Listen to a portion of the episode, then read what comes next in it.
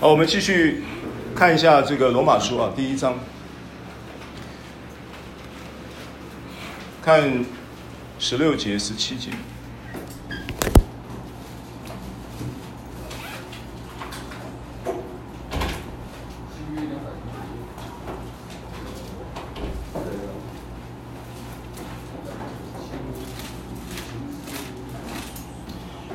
我们前面两堂课有谈了这个罗马书的主题啊、结构啊，啊，整个在圣经中的地位嘛，讲到新约圣经里面的这个书信的呃历史的历史书的五卷，马太、马可、路加、约翰，还有使徒行传，这是属于新约的历史书，对吧？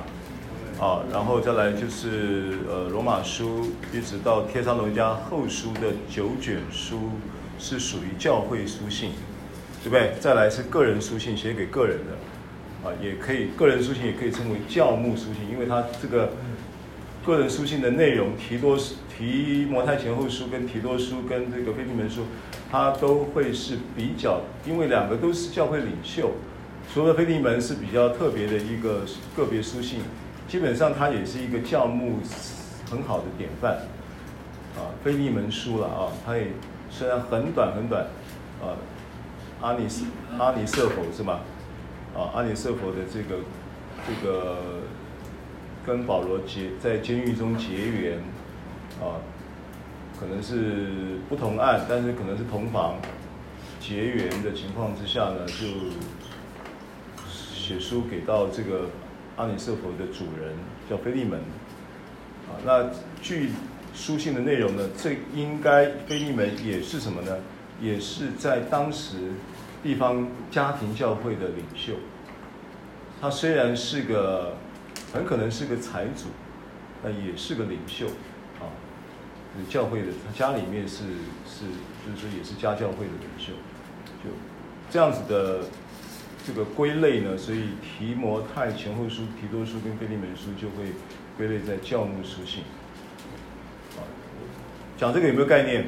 有。这个时候你要看一下目录了，看目录你就就听得很清楚了。啊，然后再来就是说有九卷的书信呢，是针对犹太人的，从从希伯来书啊一直到启示录，它是对象是犹太人。那书信或者是记载这些呃相关的真理啊，它都是呃不管他写给谁都是有意义的啊，不是说你写给犹太人的我们就不用看，不是啊，也不是说写给外邦人的犹太人就不准看，也不是啊，它意它都是有它的真理的教有意义啊。那尤其这个教会书信的九卷。对照到这个犹太书信的九卷，它的结构几乎是一样的啊，因为教会书信的九卷里面，它从譬如说开头的时候，教会书信的罗马书是第一卷，第一卷就专专讲教义。那你跟外邦人讲教义，或者是罗马书应该严格说起来是对着外邦跟犹太信徒在讲教义。那希伯来书呢也讲教义，希伯来书的教义的这它的性质上呢，它的也是偏教义的性质。那希伯来书讲教义跟罗马书讲的教义呢是它有一致性，但是基本上它讲的面向是不同的，因为它必须要怎么样？它必须要他要知道，他向着向着这个希伯来人，就是犹太人在讲这个教义，希伯来人就犹太人了。犹太人，那他纪念什么？他纪念他们过约旦河，是希伯来 Hebrew，它是过河的意思。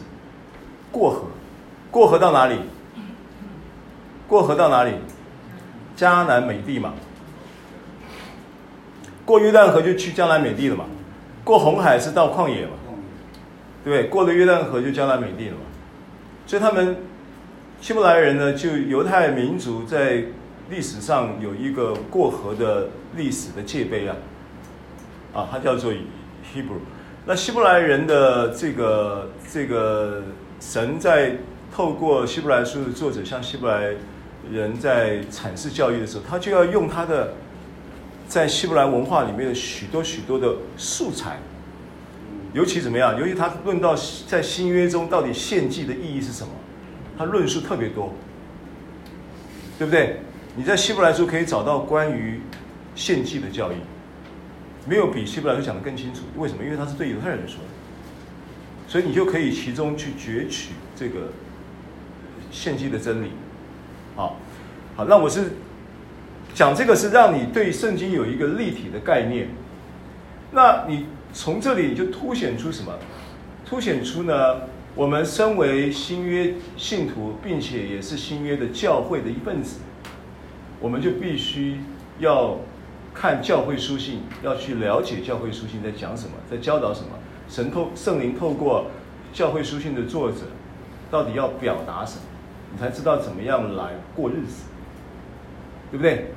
教会的生活，它不是一个组织的概念，它是一个生活的概念。Ecclesia 我说过了，它是一个管理，当时用的一个这个词，它是一个管理部门，在希腊政府的这个城市里面就有这个 Ecclesia 这个总管理处啊。就换句话说，教会有一个管理地位，教会呢也是一个从神。国的制度建立一个新的生活管理概念。今天我问你，神造人的时候，是不是被赋予了管理权？是。神造人被赋予管理权的意义意味着什么呢？意味着这个管理权的背后有一个制度，这个制度是神国度的制度。跟我说神国度的制度。神国度的制度，这个制度啊，它如果只是一个白皮书，不能落实，不能造福地上的百姓，那为什么它不能落实？为什么不能造福地上的百姓？因为没有有效的执行嘛。一个美好的制度，神国的制度是一个完美的制度，神国的制度是要造福神国的百姓。要赐福给他们了，使他们生养众多，遍满地面嘛，治理这地嘛。要他们管理海里的鱼、空中的鸟、地上走兽和地上所爬的一切昆虫嘛。创世纪是这样说的嘛。所以当人在这样的地位上的时候，人失去了管理权柄嘛，因为魔鬼来把管理权柄骗走了嘛，罪入侵的，人失去了管理的能力。权柄跟能力几乎就是可以画上等号的。你要知道。在属灵的能力不是你自己产生的，属灵的能力是被神赋予的。他赋予你能力之前，他先赋予你什么？他赋予你能力之前，先赋予你身份。他赋予你身份的同时，也意味着什么？意味着他赋予你权柄了。身份它意味着一种权柄嘛？譬如说，制服是一个身份，制服。制服是不是表达身份？警察穿上制服，他去指挥交通，你要不要听？你是凭他这个人很正直听他吗？只是凭他这个人很聪明听他听他吗？只是凭他这个人是个好爸爸，所以你听他吗？都不是吧？他是不是好爸爸？他是不是有能力？他是不是够聪明？他是不是昨天宿醉？他是不是知知法犯法做了坏事？那那那跟你无关。因为他已经被赋予了权柄，他的权柄来自于他那一身制服，他的权柄来自于他的身份。All right，好，所以新约有一个很重要的概念，神怎么救人？这是很重要的概念，他给你新身份，赋予你新权柄，产生新能力。让你能够恢复生命、生活、使命的管理，就这个概念而已，就是恢复你的管理权呐、那他怎么恢复的？是透过十字架嘛？十字架败坏了掌死权的魔鬼，复活了，复活大过什么？死亡。复活把死亡拘禁了，死亡不得在基督里有任何的运作空间了。所以每一个信耶稣的人都已经超越了死亡，在基督与他同死同活的历程当中，你已经有一个永生的盼望，并且你现在就可以从现实生活，你现在就可以从生活现场去支取这个永生的盼望跟素质，让你可以活那个永生的生活状态。那个生活是蒙福的生活，那个生活是充满力量的生活，那个生活是可以不会被人家一句话飘进你的耳朵，你就心就揪起来的生活。那个生活是自由的，因为真理使你得以自由，因为真理的灵在你里面，所以真理的灵在你里面的时候，你的心已经换了真理在里面了，你的心不再放那些东西了。你的心不再放那些东西，你的心就不会跟世界上生活中这些人间的嚷扰，这叫什么？扰攘，是不是？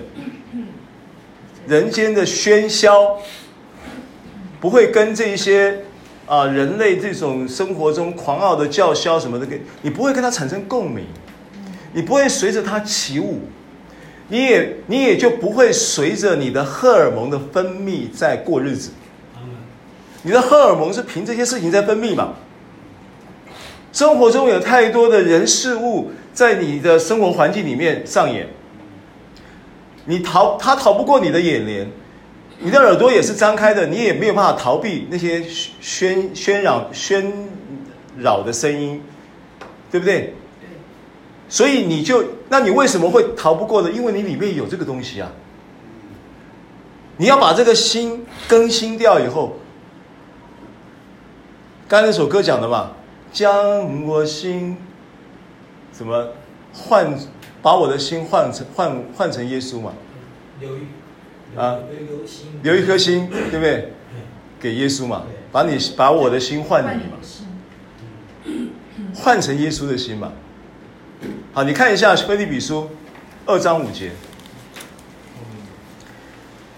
先看林前十二章，呃，不是十二章，林前二章。先看林前二章。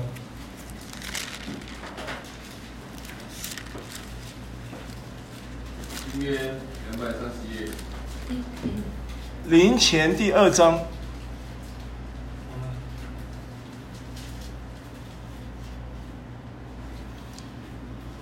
第二章第十六节，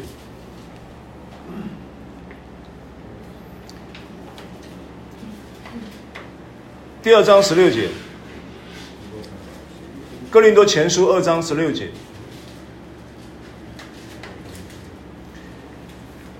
他怎么说呢？谁曾知道主的心去教导他呢？但我们是有基督的心了。OK。那你去看这个上下文，你去看他的上下文，什么样的人是有基督的心的人？什么样的人？属灵的人。好，那属灵的人是什么人？属灵的人是一天祷告三小时的人，是吧？属灵的人是一天读经三小时的人。属灵当然祷告三小时很好，读经三小时很好，但是他不不是用你的读经跟祷告来换取你成为属灵的人。属灵的人是什么？好，你把这经文夹着，你再看一下罗马书五章九节。罗马书第五章第九节。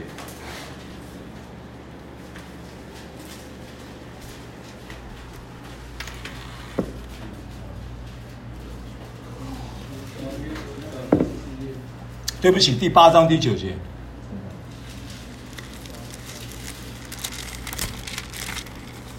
约两百一十四页。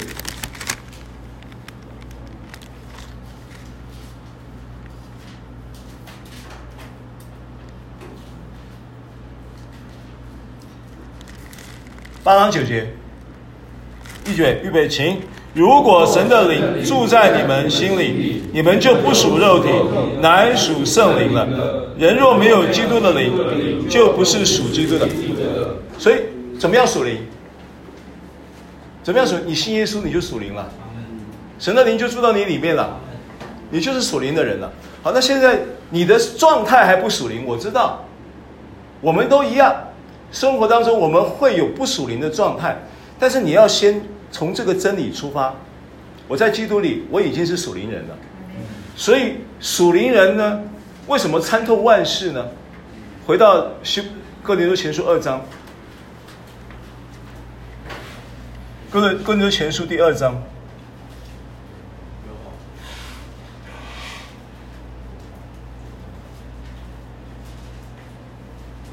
刚刚这十读十六节对不对？对。好，你看十五节。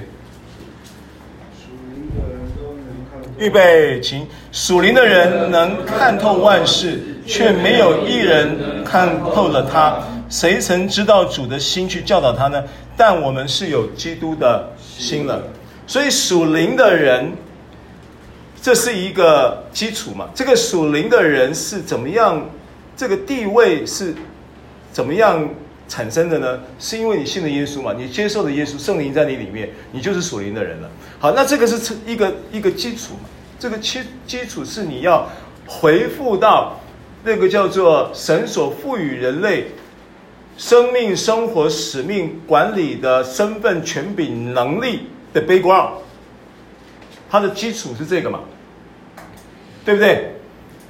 神的灵在你里面。神的灵在你里面的意义是什么？你知道吗？神的灵在里面，我请问你：起初神创造天地，神的灵运行在水面上。神说要有光，就有光。换句话说，现在神运行在哪里？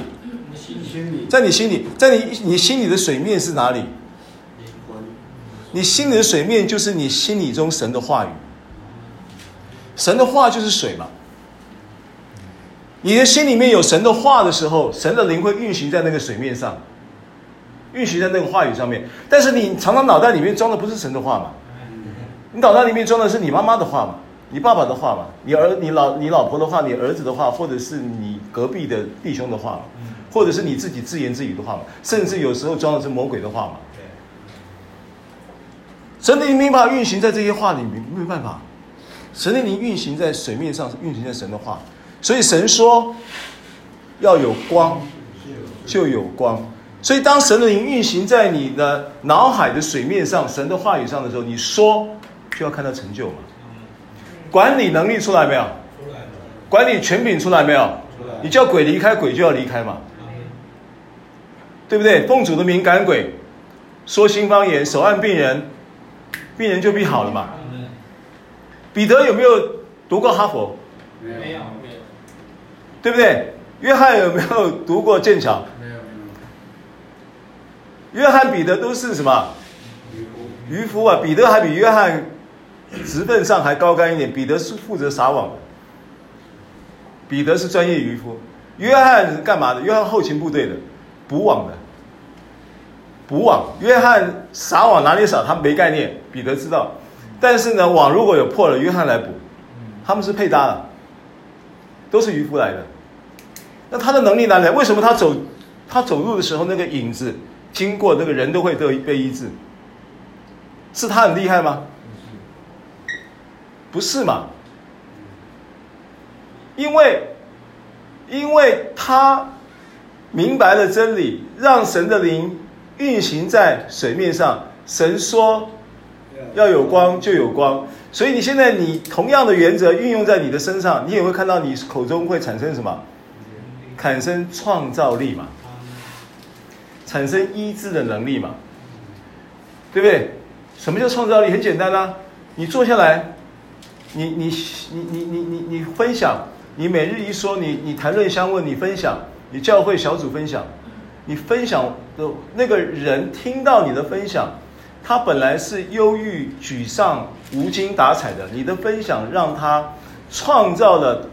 在那个忧郁、沮丧、无精打采的光景当中，创造出了力量在他身上，他得到了你分享的时候的话语中的启示，那个启示变成他的能力，对不对？他又可以重新得力，他又可以去面对下一周的生活，对不对？你你你你你真的你在那里，你在那里唱歌，哎，我我我跟你讲哈，你譬如说那一天。第一次来的那个姐妹叫熟燕，分组的时候跟我们同一组啊。哎，你们唱的那个，我我我听起来就是，就是说我刚刚不跟你讲的那个音唱错，那个什么唱错，哎，人家听得开心的很啊，人家听得说感动啊，说好有力量啊，哎，他那个不是，他那个不是路边路人甲路人乙，人家信耶稣几十年，人家经历过神超自然医治的，经历过他的几十几年几年病不好的。祷告，然后当场就好了，这样就好了。这样子，什么病我也我我我忘了，反正就是一个一个很严重的病，几年好不了的，看医生好不了的，当场好，祷告当场好。我的意思是说，他是有属灵辨识力的人呢，所以你不要你你不要你你你你人的问题就是两两个极端，一个一个极端看自己很大。看自己很大，一个极端看自己很渺小，两个极端呢，看自己不路用，看自己不路用，这是一种极端；看自己欠个两个条，这是另外一种极端。这两种都不是神要我们表达的。你必须像一个人，你的生命已经有了这个人的本质。你有没有基督耶稣的心？有。圣经上讲有了，因为你已经属灵了，你也有基督的心了。你再看一下。腓利比书二章五节，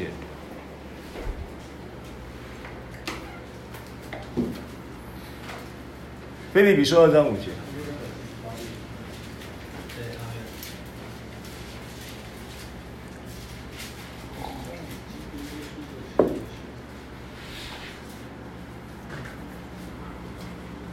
腓立比书二章五节。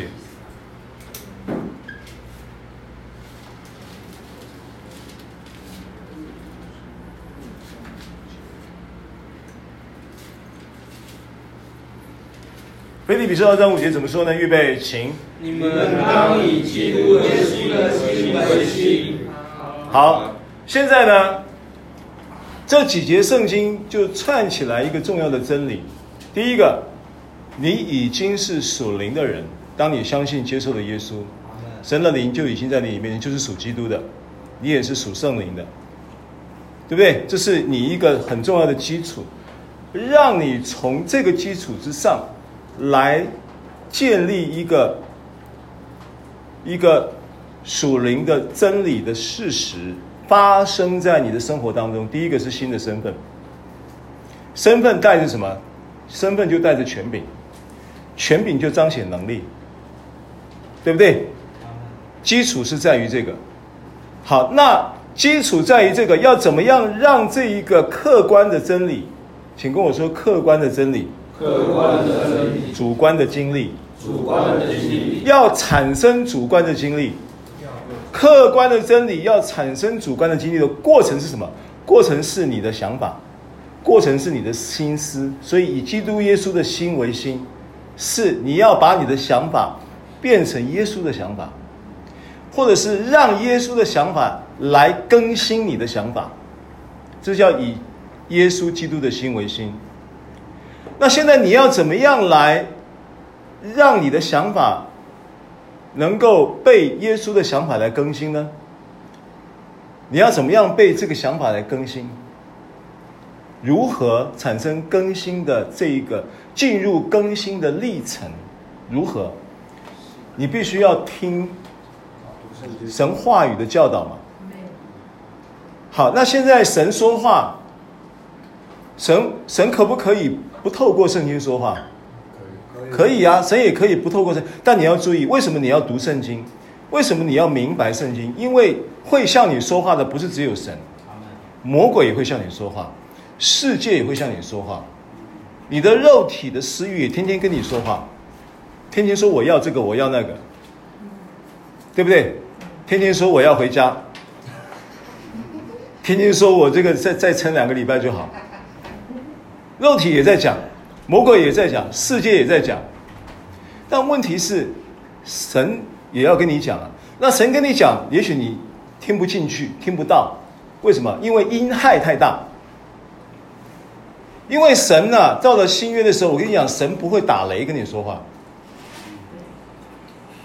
神就好像他跟摩西说话的时候，他是在那个火后有微小的声音，所以你其实你为什么要回归得救在乎归回安息？你知道吗？为什么得力在乎平静安稳？你知道吗？因为你真的是要先处理一下你那个已经在你的耳边发话的那一些人，叫他闭嘴。你的肉体要闭嘴，魔鬼一样，你要他闭嘴，世界要他闭嘴，你要专注在神的话语。当你专注在神的话语的时候，其实你在什么？你在用你的心思，在协助，或者是相对应的在，呃，叫做呃回应神的灵向你说话。如果今天你没有聆聆听神的道，没有明白神的话语，你听到了什么声音，很难保证那个一定是神的声音。很难保证的。我跟你讲，你不管是吸毒的也好，酗酒也好，或者忧郁症的也好，我跟你，你都有听人家讲，听听到第三空、第四度空间声音的经验，有没有？有没有第四度空间的聆听经验？我们以前戒酒的时候，就有一个弟兄，他来的时候三天五天，不是不是三天五天，三五个小时就就癫痫了。那表示很大很紧短位了，短位的意思是说他已经喝了很严重了，停浪袭波浪顶，浪浪袭波浪等呀，浪袭波浪等，就是说我可以可能一个小时空一个小时不喝，但我不可能空一顿不喝。哦，浪袭波浪等，浪等波浪顶。隔餐之间一定有没有？然后喝的那个那个，就是说到 seven 的时候。拿到那个七七七百五十七五十八度的高粱，还来不及去买单，先喝掉，咕噜咕噜的灌完以后再来买单，这种事。所以三小时五小时人就怎么样？癫痫了。哎，你知不知道会癫痫？脱瘾现象，酒瘾者脱瘾现象。所以我接待的时候，我设定年年龄是五十五岁以下，因为它有猝死猝死比例的。戒断的时候，酒精戒断会有猝死的可能性，因为他如果有其他的心血管问题的话，就在那个那个那个脱瘾的过程当中，他可能就引发并发症了。那我们负不了这种责任嘛？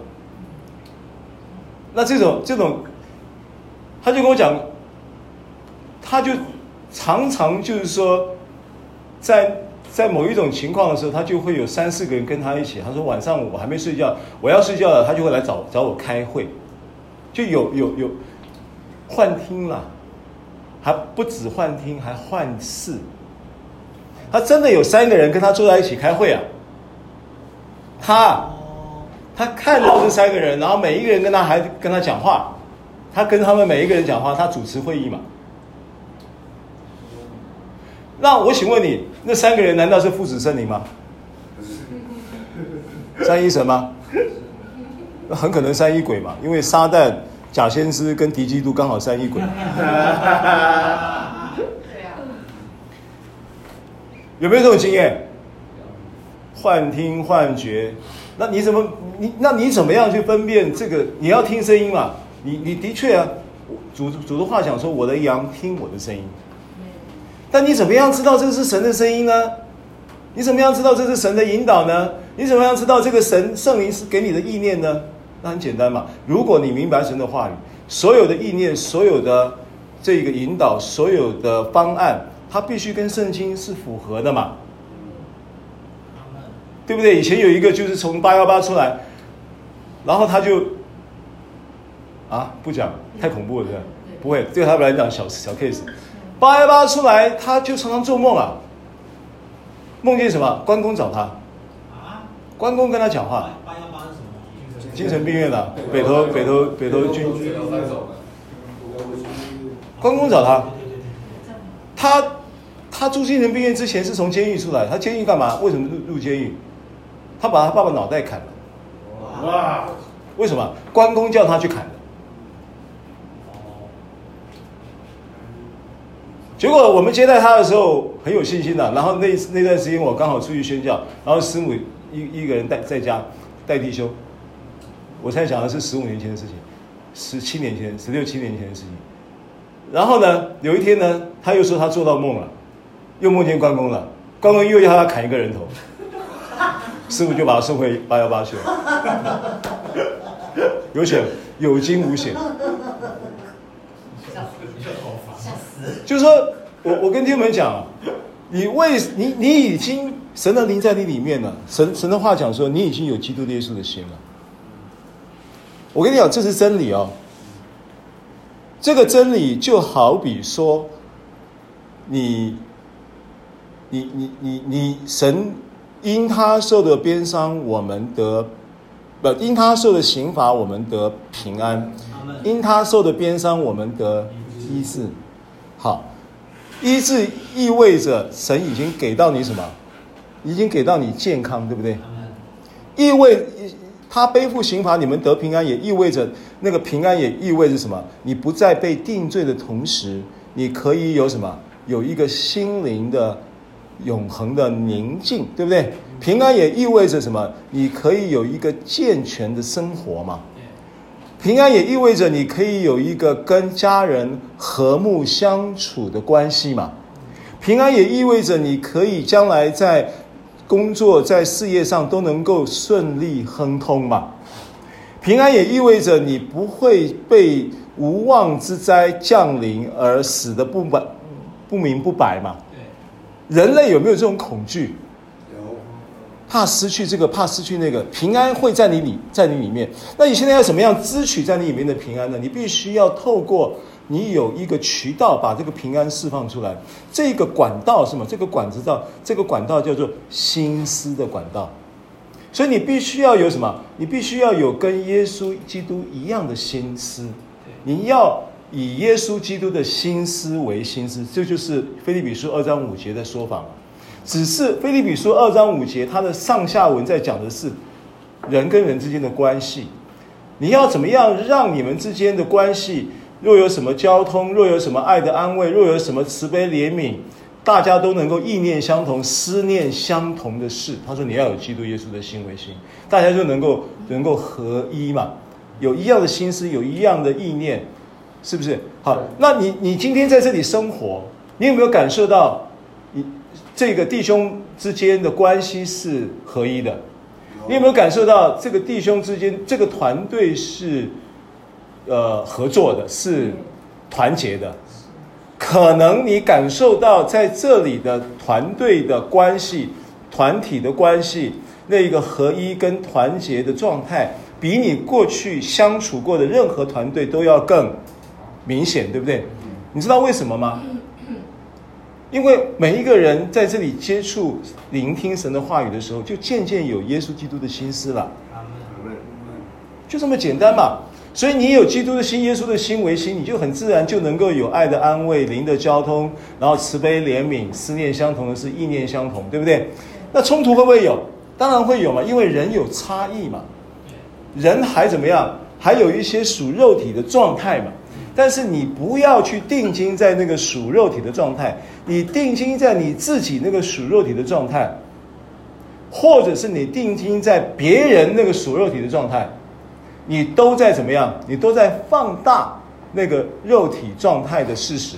那神现在透过这个教导，要你什么？要你去放大的不是肉体状态的事实，你要把肉体状态的事实，你要用余光去看它。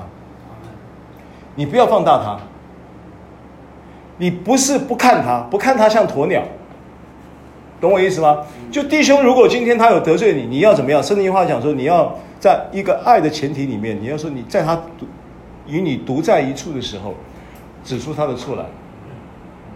圣经上有教啊，对，马太福音十八章嘛，你教你怎么样来处理。你用余光看他的意思是，他不会那么容易插掉裂心。你你看到了，会给你插，你不会刚刚插，你不会插吧？你也不会插心。这是不是自由？是。好，那这个状态里面，你回到耶稣的心、基督的心为心，你回到圣经神的话语，你回到神的灵，告诉神的灵里的那一个给你的身份、权柄跟那个，然后神的灵就运行在你的心思的水面上，然后你说，当你一说，那个弟兄感受到神的灵，当他感受到神的灵的时候，他感受到什么？你知道吗？他他感受到爱。他感受到诚恳，他感受到真实，他会怎么样？他会顺服，他会听你的。所以在基督里的学习的这种服饰跟领导，那是跟世界不一样的。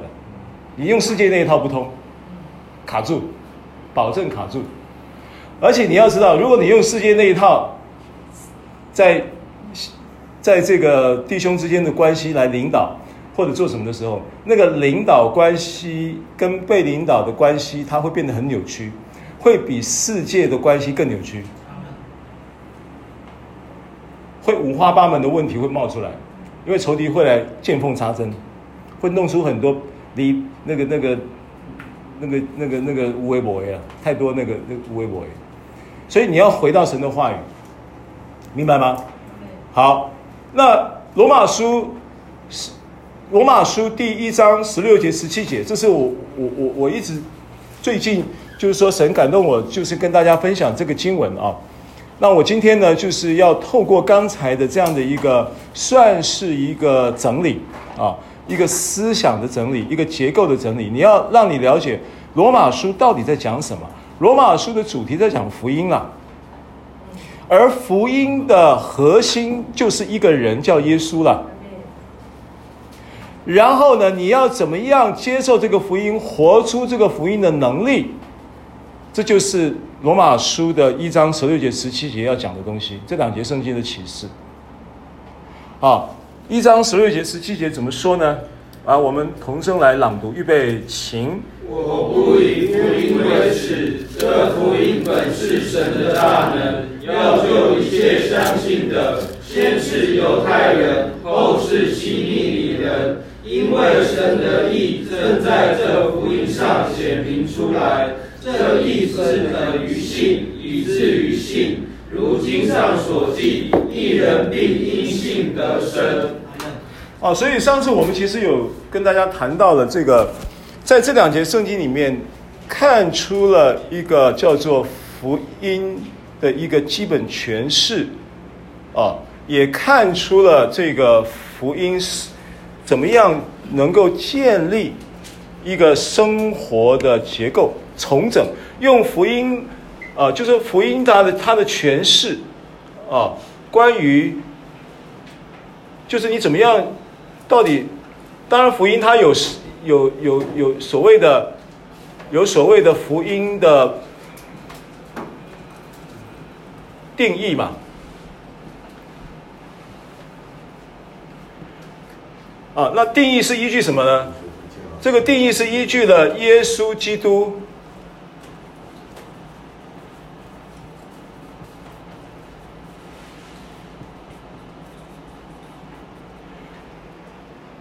完成父神救赎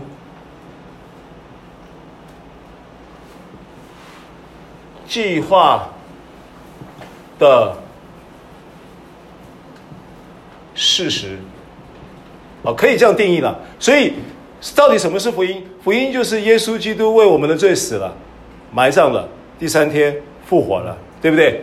啊，林前十五章一到四节经文出处在这里啊，所以他是定义耶稣基督，他完成了父神救赎计划的一个事实。这个事实包含什么内容？这个事实包含了为我们的罪死了，埋葬了，然后第三天复活了。啊，这是福音的一个事实定义。好，那在这一节圣经里面，描述这个福音的这个呃叫做它的呃本质上它是什么东西呢？它是能力，对不对？福音本是神的大能，而且这个能力不是人的能力，是神的能力。OK 了吗？嗯，好了。OK 啊。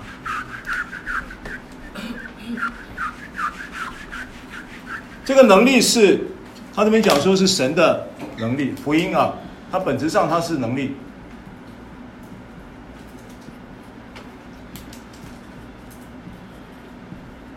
啊，那这个能力呢，它是神的能力。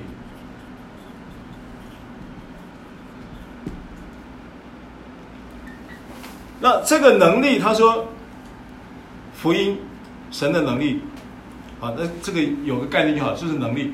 这能力包含了，呃，这个工作能力，包含了创造能力，包含了医治能力，哦，各种，各种各种的能力，因为神的能力它是涵盖的，是全面的，啊，所以这个是爱也是神的能力哦。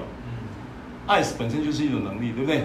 爱是神的能力，所以你你在看到这个能力的时候，它是一个全面的。但是本这个能力的素质呢，它的元素呢，爱，同意吗？爱会不会有能力？驱动嘛，爱是很重要的驱动力。就世界上驱动人生命最大的力量是爱，对不对？好。但是这边他没有提到爱啊，这边他说什么呢？他要透过什么东西来，来来显明神的，来显明福音的能力呢？喜信，神的意，神的意，神的意就在这福音上显明出来。好，所以我们我们谈到。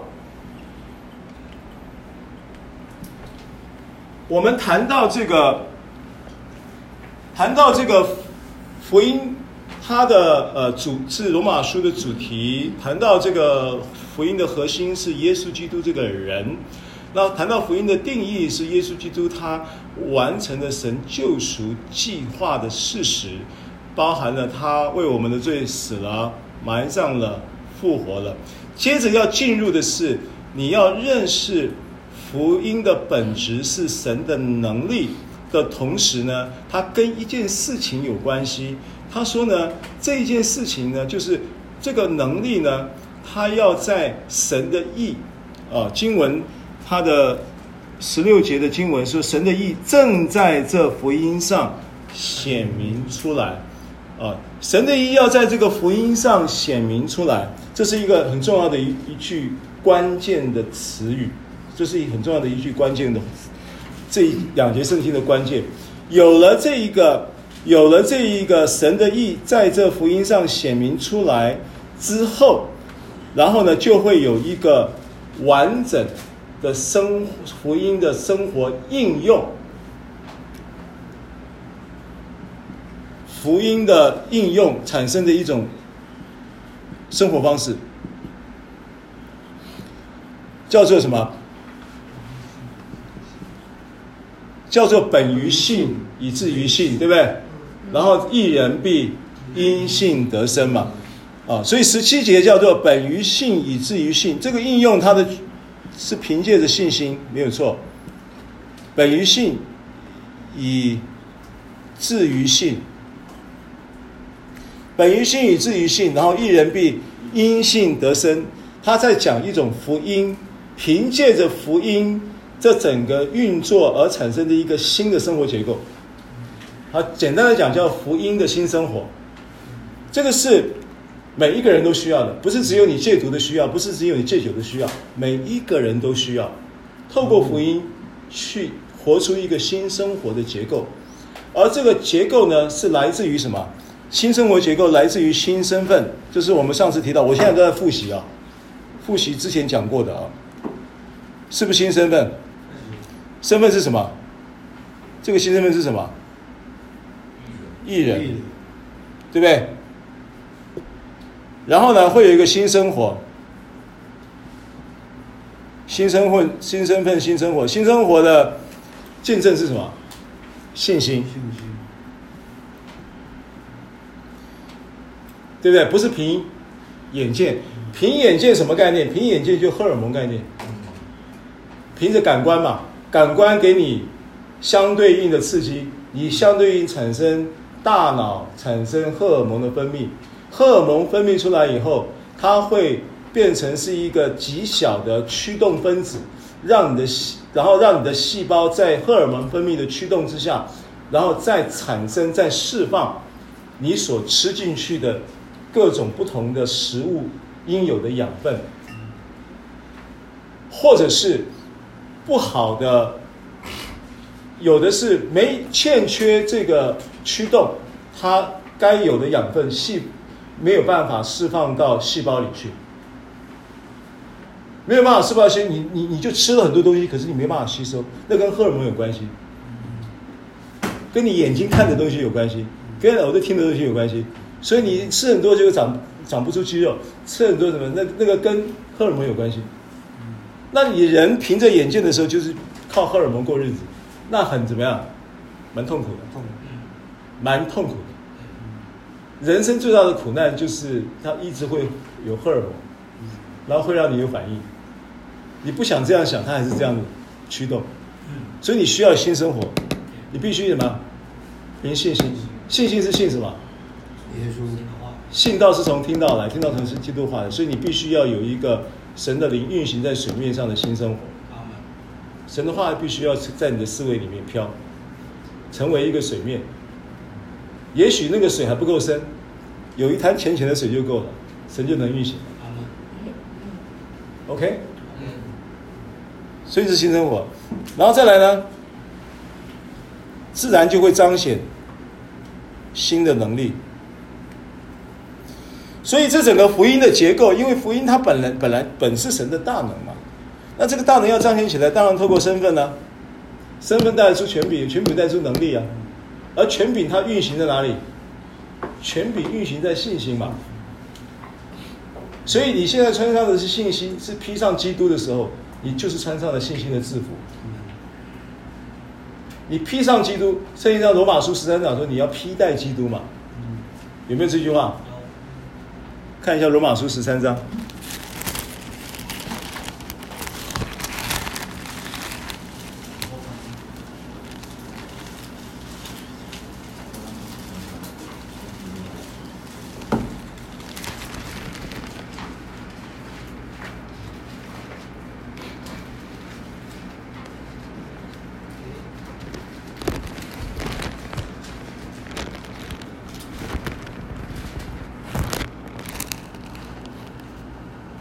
不是十三章，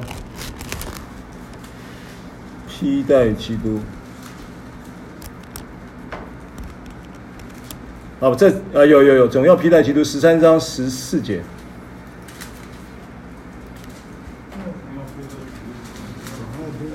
总要披戴主耶稣基督，不要为肉体安排去放纵私欲。好，我请问你，肉体安排放纵私欲，是不是权柄的问题？是。为什么？因为你要知道，肉体跟什么呼应？肉体，肉体跟世界呼应，对不对？因为这个世界上的事就是肉体的情欲，对不对？肉体的私欲、眼目的情欲跟今生的骄傲，所以肉体跟世界呼应嘛。世界握在那二者的手下，跟魔鬼呼应。所以他在魔鬼透过世界，再透过肉体的牵动，来管理。现在管理权在他手上嘛？人拱手让出来嘛？魔鬼被魔鬼骗走了，世界变成是魔鬼在管理。但是人要透过耶稣基督，要重重新要把这个管理权要拿回来。你现在要先先从你的个人的生命里面去拿回管理权柄嘛？对不对？然后透过教会要拿回这个地的管理权柄，对，这地上的国要成为我主和我主基督的国嘛，对不对？好，所以它是一个这个过程。那这个过程里面，你你你你你你的肉体会放纵，其实它背后是权势的问题，因为它背后有一个世界的权势，然后有一个魔鬼的权势。那你要怎么样解决这个问题？你你靠你自己跟他拔河吗？不是，你拔不赢他的吧？那现在有一个真理已经发生的事实是什么？是耶稣已经胜过魔鬼了。希伯来书二章十四节，看一下。二章十四节，等一下再回来。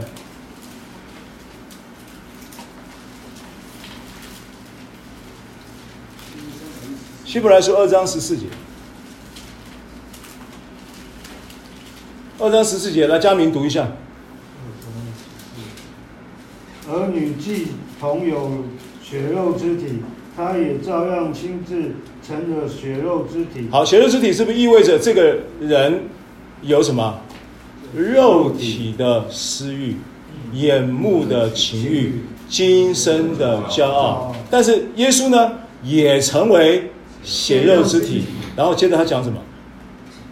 他也照样成，他亲亲自照样亲自成了血肉之体。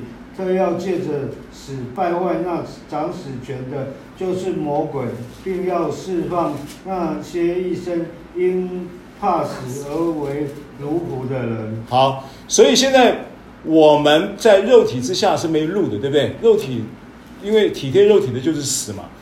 我们也知道这下下去就是死路一条嘛。可是你胜不过啊，那耶稣已经胜过了，因为他已经怎么样败坏了？看到掌死权的魔鬼吗？他是如何败坏的？透过死，透过死只是一个开始，重点是他复活。所以严格说起来，你要看他如何败坏的，他不是跟他同归于尽的。哦，我跟你同归于尽的，这位戏啊，不是这样子败坏他，是透过复活。所以这个意思是透过复活，复活而败坏了长死权的魔鬼。所以现在你要怎么样能够回到罗马书十三章十四节的这这句话的经义是什么呢？罗马书十三章十四节说：“你总要披戴基督，不要为肉体去安排，放纵私欲，放纵你的肉体。披戴基督就是穿上了信心的制服。肉体就要听你的，世界就要听你的，魔鬼就要听你的，对不对？你穿上信心的制服就是基督。好，你怎么样穿上信心的制服就是基督？你只要宣告，你让他的灵运行在。”水面上，你说了那个话就有权柄，你说的那个话就有能力了。所以你要怎么样让你的脑袋里面、脑海里面的水面是可以让神的灵运行？因为神的灵会运行在水面上，是指他的话语，对不对？所以你你你你必须要聆听，你必须要思想神的话语，道理在这个地方，理解吗？我问你，你脑袋不会空着吗？你不是植物人，你脑袋不会闲着吗？那你问问你自己，一天二十四小时，你醒着的时候，你脑袋想些什么？你把这些东西换一下就好了。把你的心换神的话，把将我心还你，意思就是这个意思。那的话就是变成是你的路了，他的话就为你开路了。他的话就是我的路，对不对？好，所以罗马书的一章回到今天，今天我们还没办法讲到这个神的意了，时间的关系啊。